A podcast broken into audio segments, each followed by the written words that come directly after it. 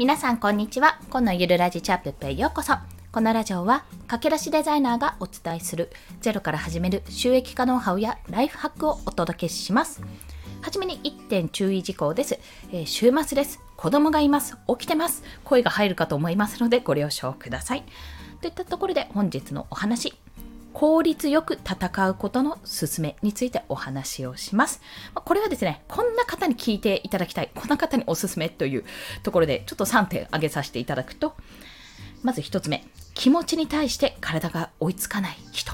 はい。私です。みたいな。そう、これもね、これ、ちょっとバーって言いますね、全部。2つ目が、最近ダウンしてしまった方。まあ、やりすぎちゃった方ですね。あとは、最後が、やらなきゃもったいないと焦りがちの人。まあ、全てに当てはまるのが、まあ、この私なんですけども、やっぱりちょっとやりたいことがある。もうこうしたい、ああしたいって自分の中で目標は明確になってるし、こういうビジョン、まあ、ビジョンも明確になってる。やりたいことはある。そしてやらなきゃいけないことも分かってる。けども、体も追いつかないし、時間も追いつかないって方に、ぜひ聞いていただきたい。そんな方のために、まあ、今回の副題、体力が持たないからっていう副題があるんですが、効率よく戦うにはどうしたらいいかっていうところについて、一緒に考えていきましょうという、そんな放送になっております。まあ、一緒に考えていくって言いながら自分の中でちょっと結論を出しましたので、そちらについてお話をします。まず、これ大前提の話なんですが、僕、体力が持たない、まあ、体力が持たないから効率よく戦おうってことなんですけども、そのために、まあ、解決策は2つなんですよ。2つあるんです。1つは体力をつけるってところ。2つ目は消費体力を減らすかなんですよ。体力をつける。要は自分が持ってる、いわゆる HP ですよね。ヒットポイントをどんどんどんどん増やしていく。もう、どんどん衰えていく一方だけど、運動するとか、まあ、運動するとか運動するとか運動するとかですよね。もうそれぐらいしか思い浮かばないんですが、まあ、運動するとかして、体力、基礎体力をどんどんどんどん上げていくパターン。まあ、自分の体づくりの方にシフトするパターンですね。もしくは、一個一個の消費体力を減らしていく。作業に対しての消費体力を減らしていくパターン。この2パターンに分かれます。で、私が今日お話しするのは、消費体力を減らすパターンの方です。体力をつけたいって、自分の基礎体力をつけたいって思う方は、ごめんなさい、ググってくださいっていうところです。私もつけたい。つけたいけどマラソンは嫌いっていうことで、じゃあ手っ取り早く消費体力を減らす方にシフトしてみました。まあ、とどのつまり、あれですね、なんかお金が欲しいのもうちょっと貯金がしたいと思う時に自分の給料をね収入を上げるかそれとも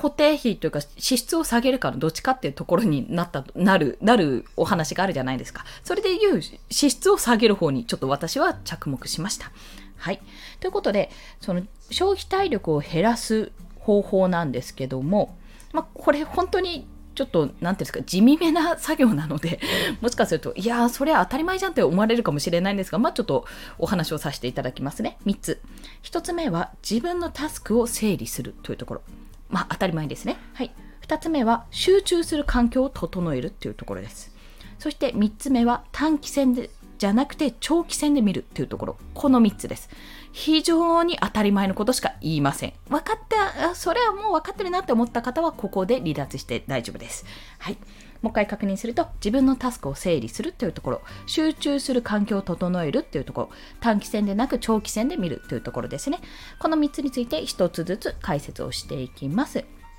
まずえ自分のタスクを整理するってとこなんですけども、もうこれは要は自分のやりたいことっていっぱいあると思うんですよ。いろいろ。これもやって、あれもやって、ブログもやって、音声配信もやって、SNS の運用もやって、デザインもやって、ここならもやって、みたいな。あと、クラウドワークスでもコンペ案出してって、いろいろやりたいことはあるけども、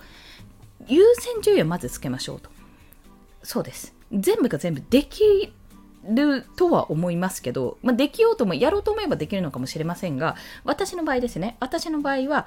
できないんですよこれはいくら一つずつの納期とかあったとしても全部が全部全力でやると疲れてしまうってことが今回のダウンでよーく分かったのでこれはダメだと思いまず最初に取っかかりとしたのが自分のタスクの整理です。何を今やっていて何をやりたくてっていうのをとりあえずわーって並べます。でその中で絶対的にこれは続けていくもの、まあ、優先順位ですよね。それをどんどん並べていくんですよ。ってなると本当に疲れてどうしようもない時最低限これだけはやろうってものが抽出されるわけですね。出てきますよね。だからそれだけは毎日続けていこう。毎日できるための仕組み化にしようって話になるんです、まあ、私の場合音声配信なんですが音声配信はもうここまで続けたら欠かしたくないんですよ。1日3放送こんなに豪語してるんで。なのでストックがなくなったらまあ時間が遅くなったとしてもいつもより放送が遅くなったとしても朝収録してそれをそのまま出すとか、まあ、朝にライブしちゃうとか撮ってますあと基本的にそういう風にならないように撮れる時はどんどんストックを取るようにしているんですね。どんどん収録をしておいて、どんどんそれが出せるような形にしています。まあ、そういうふうにすることで自分のあのやっていることが途切れないように継続的に正直言ってその日は音声収録はしてないっていう日ももちろんあるんですよ。あるんですが、でも、それでも音声配信が途切れないようにするために、更新するためには収録のストックをどんどん増やして、そこから出していくって形をとっています。特に出産後の入院中なんて、もう全然できないので、もうお分かりの通りそこで収録はできないので、そういった形でストックで回していました。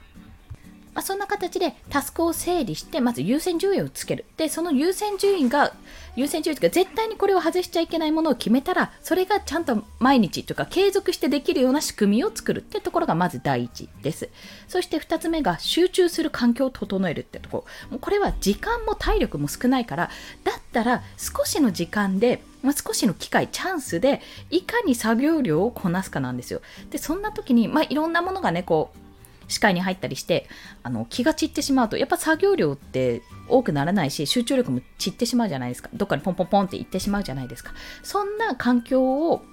にならないように集中する環境を整えるってとこなんとこなんですね。でよく言われるのがまあいわゆる自分が作業している机デスクとかの周りは自分が作業しやすいように、やっぱり他の情報を入れないようにする。最低限にする。まあ、要は片付けろってことですね。最低限のものしか置かない。パソコン、マイクだけとか。あと、目の前の壁にはポスター貼るとかじゃなくて、もう真っ白の何にもない壁にするとか。あとはそうですね、あのー、これは本に載っていた話ですけども、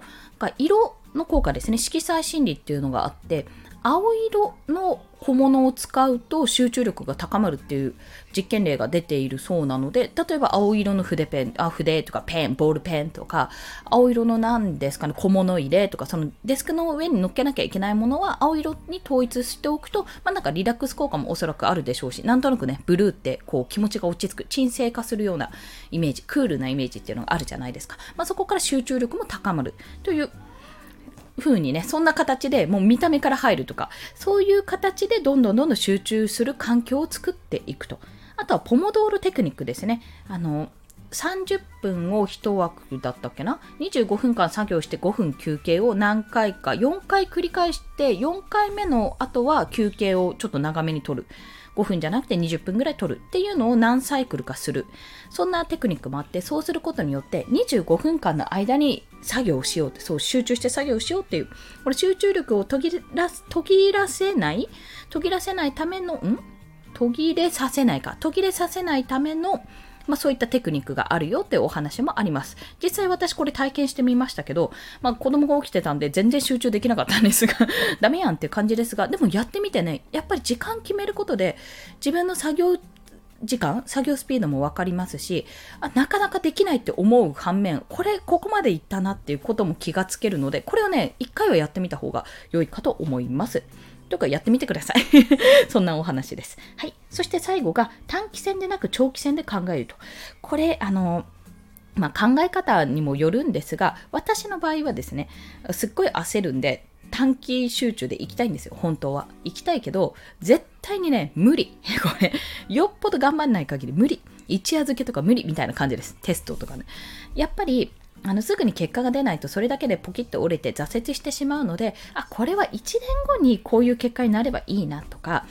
2年後3年後ぐらいに例えば事業を起こせてたらいいなっていうふうに考えて大きな目標ほどやっぱり先へ先へ見ておいた方がいいです。10年後20年後とかになるとちょっとあまりにも先が長すぎるのであれですけども要はその1年後だったら1年後今からだったら来年の7月か。7月までにじゃあ月収50万とか考えたとしたらそこから逆算してじゃあ何月までにはこう何月までにはこう何月までにはこうじゃあ12月今年の12月の目標金額がこれだったらじゃあ1日あたりどれぐらい稼げばいいのかっていうような感覚でね、どんどんこう細分化して逆算していくことで、より具体性を持つことができます。で、短期戦だと、まあ、それがね、やっぱ1日あたりの、じゃあすぐにこうなるっていうのが、1日あたりのハードルがめちゃめちゃ高くなるので、やっぱそこはスモールステップですね。小さな、小さな成功をつかみ取って、どんどんどんどんその成功のハードルを高めていくっていうような形で、どんどん上げていきましょうというそうじゃないと挫折しちゃうし諦めてしまうってところがあるので短期戦ではなく長期戦で見るというところが大事です。はいということでですね今日はまあ、副題体力が持たないから効率よく戦うことの勧めということで3つのポイントをお話ししました。まとめますと1つ目は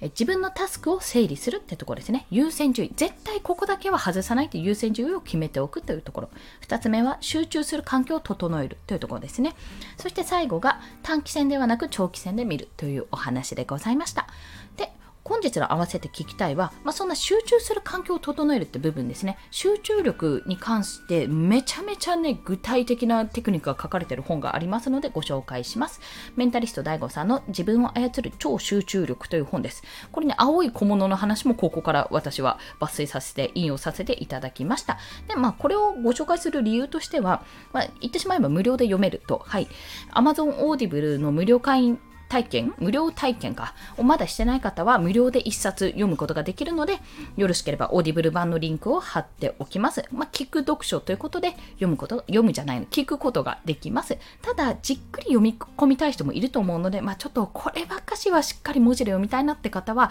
ごめんなさい。こちらは無料じゃないんですけども、Kindle 版のリンクも合わせて聞きたいのとこに貼っておきますので、もしよろしければお試しください。